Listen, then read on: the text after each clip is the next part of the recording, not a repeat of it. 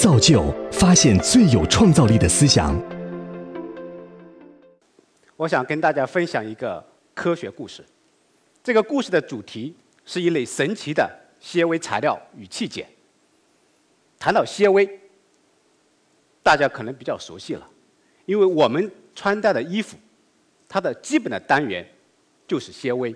纤维和衣服最基本的作用就是防寒保暖。但是，在不久的将来，大家可以设想一下，这件衣服它可以发电，它可以发光，它可以治疗疾病，它甚至可以让你飞檐走壁。这真的可以做到吗？我的故事将首先从能源开始讲起，因为能源在生活中每个角落发挥着重要的作用。提供能源的。装备我们一般叫它能源器件，在日常生活中，我们常见的有两大类，一类是发电，叫能源转换器件，比如太阳能电池，它可以吸收太阳光，把它转成电能；另一类是储能的器件，把能量储存起来，比如锂离子电池和超级电容器，它是要先充电，然后在你需要的时候。再提供电。对于这两类能源器件，我们常见的它是一个板状的结构，或者是一个块状的结构。它是刚性的，它是比较笨重的。那么这个结构限制了它们在很多领域，尤其是一些重要新兴领域的应用。给大家举一个例子：可穿戴设备，这是一个正在蓬勃发展的一个重要的领域。我想这里很多的年轻朋友可能开始。大量的使用它们了，因为这类电子产品，它设计的非常的轻巧，携带很方便，很舒服，也很安全。那么要实现这样的目标，我们需要这样的电子产品，它是柔软的，因为我们是穿戴在身上的，人体是一个不规则的机体。那么要实现这样的目标，它要求它的每一个部件，比如提供能量的部分，也必须是这样的。要求来做的，但是我刚才给大家提到的板状的或者块状的这些能源的器件，它达不到这样的目标，它无法紧贴不规则基底，它也不能透气导湿，怎么办？所以我们在设想，如果我们能够把太阳能电池、锂离子电池，我把它做成纤维，纤维就可以把它编成织物，最后形成衣服。所以大家可以设想，在未来的话，我们穿着这件衣服，它就能够发电，它可以解决包括可穿戴设备等很多领域在内的这个用电的需求，从而有可能在未来改变我们的生活。那么大家可能会问，怎么做到的？那么要做成这种，比如说发电的衣服，首先我们要得到这种纤维能发电的纤维。而这种能发电的纤维，首先它是一个器件，而任何器件它核心的部件是电极，所以你要得到纤维的器件，首先我们要得到纤维的电极材料。这里我们发展出一种叫取向碳纳米管纤维的一个独特的材料，那么它是由碳纳米管通过类似于一个纺丝的办法来得到纤维。这里给大家提供的左边就是合成的碳纳米管，然后可以拉出形成一根连续的纤维。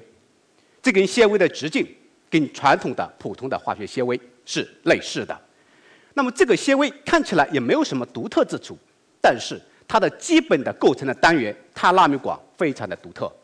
这是一个什么样的材料呢？大家可以仔细看一看，左边的示意图给大家提供的是一个管状的结构，有大量的点，每一个点就是一个碳原子，它通过形成六元环，然后再包裹形成一个管状的结构。它的直径只有我们头发丝的千分之一到万分之一，但是它所产生它的密度是钢的六分之一，而它的强度这是钢的一百倍，而它的电导率与金属相当，所以通过碳纳米管形成的这么一个纤维的电极材料，它就可以有效的来构建这个器件。隔到纤维状的太阳能电池，我们就可以把它织成衣服。这件衣服像我穿的这个尺寸。它是由太阳能电池构成的，是用纤维做的。那么它所产生的电，是六万一千毫安时。大家对这个数值可能不太敏感。如果进一步换算，它所产生的电可以反复的为您的手机充电三十六次。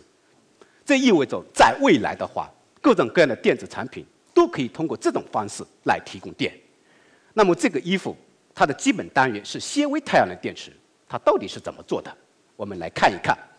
左上角给大家提供的是一个典型的一个结构，蓝颜色的是一个碳碳纳米管纤维，它的主要作用是吸收太阳光产生电，而它的最外面涂了一层另外一个电极膜。那么两个电极所起的作用是把红色光电活性材料产生的电传到外电路，来起到一个提供电的作用。而左下角进一步对上面的一个结构进行了一个修饰。我们叫它一个缠绕的结构。那么这个结构的主要目的是希望得到一个高的效率和低的成本。无论是第一个皮芯结构还是下一个缠绕结构，我们得到的这个纤维太阳能电池，它是良好的柔性。你反复的弯折，我们跟踪它的性能，一个重要的指标是光电转化效率。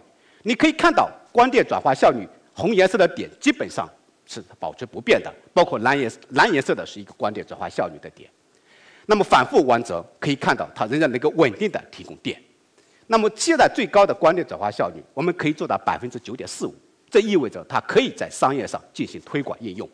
那么对于这个纤维状太阳能电池，它还有一个非常独特的优点，因为大家可以设想，这么一根纤维，不管你光从哪个角度照，它得到的这个光电转化效率都是非常稳定的，意味着当你穿上一件由这种纤维构建成的衣服。你在运动的过程中，在衣服不断变形的过程中，它输出的电是稳定的，所以它可以比较高效和安全的为电子产品提供电。白天太阳能电池可以给你产生电，晚上怎么办？所以我们晚上的电必须来自于白天有效的把太阳能电池产生电储存起来。所以我们希望这件衣服它可以储电，也就是说，我们希望把锂离子电池、超级电容器等等这些储能的器件也把它做成衣服。那么要做成衣服，第一点，我们同样要得到纤维状的储能器件，比如说锂离子电池。跟太阳能电池相比，大家可能也看到了，它们的结构颇为相似，可以用两根纤维电极加上活性材料来构建。那么这个活性材料叫电化学活性材料，那么它取代了原来太阳能电池的光电活性材料。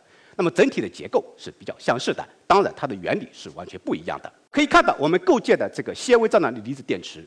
那么你在反复弯折和扭曲进行各种各样变形的过程中，那么它呢可以非常稳定的工作。那么同样的，跟太阳能电池可以提供稳定的一个电的输出。那么除了锂离子电池，那么其他还有很多的储能器件。刚才提到的超级电容器是其中之一。还有，实际上，锂流电池、锂空电池、新空气电池等等，有很多很多电池正在发展的过程中，可能会慢慢的走入我们的生活。那么，对于这类广泛的各种各样的储能器件，我们都可以把它做成纤维，按照不同的应用的要求来进行组装，来做成织物。所以，这个整个的我们的这个储能的器件，我们都可以按照太阳能电池的衣服同样来做。然后，大家可以设想，我们最后得到的这件衣服。它可以实现把光转成电，然后它可以把电储存起来，这样你白天可以用，晚上也可以用，而且它提供的电量足够你绝大部分的电子产品的应用的需求。所以在包括在可穿戴设备所需要的电，就可以通过我们衣服来提供，所以更加有效的来推动整个领域的发展。那么刚才给大家提到的这个发电储电，它是我们这里神奇纤维的第一大主要的功能。那么接下来我给大家介绍第二大功能。我把这个纤维做成衣服，这件衣服它是可以变色的，它是可以发光的。那么这样的话，可能会改变我们对衣服的认识和对它功能的理解。我们用发光纤维变色的纤维做成了织物，这只是一个非常简单的一个应用的示示范。就是说，这个衣服做的是非常简单的，它是只是一种颜色的变化。实际上，我们可以让它做成各种各样的颜色的变化。我们可以把它做成图案化，然后在你需要的时候，它可以按照你的要求来进行一个改变。所以未来的话，你的衣服可能只用买一件衣服，你就可以适应不同的场合来穿着。那么这样的一个变色的发光的织物，它同样是通过纤维来构建的。那么首先我给大家介绍我们变色的纤维是怎么来制备的。大家都知道变色龙，那么变色龙在不同的环境下，它可以改变它皮肤的颜色，这主要源自它皮肤表层材料结构发生了改变。所以基于类似的一个思路，我们就引入了一类叫质丁胺缺的一类高分子材料。那么它可以跟我刚才提到的碳纳米管纤维进行复合，复合以后，这类高分子它是位于碳纳米管之间。所以，当你通电的时候，我们就会发现一个有趣的现象，就是说这个高分子的它的这个主链，它会发生一个扭曲，也就是它的结构会发生改变。改变以后，红光上大家就会看到一个颜色的变化。你可以看到，当你通电以后得到的纤维，通电前它是蓝色的，当然也可以是别的颜色。通电以后，它很快速的改变颜色，比如说从蓝色到红色，然后你把电撤去以后。这个红色又很快的回到原来的蓝色，整个过程非常的迅速，在一秒钟内完成，然后它可以反复的进行下去。那么这个颜色的变化，大家可以理解，你只有白天才能看得见，是不是？白这个变色龙它改变颜色，你晚上是看不见的。那么在很多应用的时候，我们希望晚上，哎，这个颜色的改变我们也能看得见。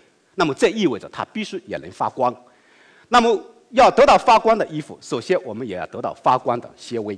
那么怎么来做呢？我们首先在一根纤维的电极基底上，它也可以是碳拉米管纤维，然后涂上一层发光的活性的材料，再涂覆上另外一层电极。所以你可以看到，它实际上就是两个电极中间夹杂着一个活性发光的材料，然后它可以连续的构建。通过一个机器，我们可以得到很长的这个纤维。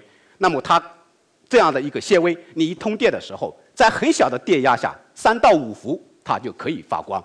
然后这个发光它是非常均匀的发光，是三百六十度的发光。那么它是一个非常可控的一个发光，你可以得到不同的颜色。那么刚才给大家介绍的是第二类的功能，就是说它可以这个来发光。那么大家可能还没有那么直观的认识，所以我刚好有一件衣服给大家现场的展示。就是这件衣服的概念是什么呢？就是我白天的时候我放到太阳光下，因为总是在太阳光下活动，然后。它起到是一个太阳能电池的作用，把光转成电，然后同时里面有锂电池，它可以把电储存起来。那么现在我把它拉过来的话，我要把它点亮我们的发光的纤维。那么大家可以看到，我只要有一个开关，它就可以把整个的这个纤维把它点亮。那么如果你把它这个开关按掉，这个就没有了。所以这个可以反复的进行一个操作，它提供的电量足够在日常的生活中进行应用。